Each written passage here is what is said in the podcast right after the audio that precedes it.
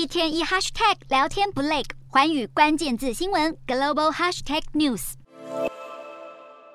美国感恩节假期到来，各大机场出现满满人潮。今年是美国迈入后疫情阶段的第一个感恩节，许多民众已经快要三年没有返乡，迫不及待跟家人团聚。也有不少人准备趁着假期出游。美国汽车协会预估，今年感恩节返乡人潮将达五千五百万人，几乎恢复到二零一九年疫情爆发前的水准。估计将有四千九百万人选择开车，四百五十万人选择搭机。黑色星期五将在感恩节隔天的二十五号登场，为年底的购物旺季揭开序幕。尽管通膨高涨，经济乌云笼罩，进入后疫情的第一个感恩耶诞假期，还是让民众更舍得花钱。美国零售业相当看好黑色星期五和紧接而来的网购星期一将带来的业绩。全美零售协会预估，有一亿六千六百三十万人打算在感恩节到网购星期一期间大采购一番。不过，通膨居高不下造成的冲击，在加州洛杉矶的游民巷还是十分显著。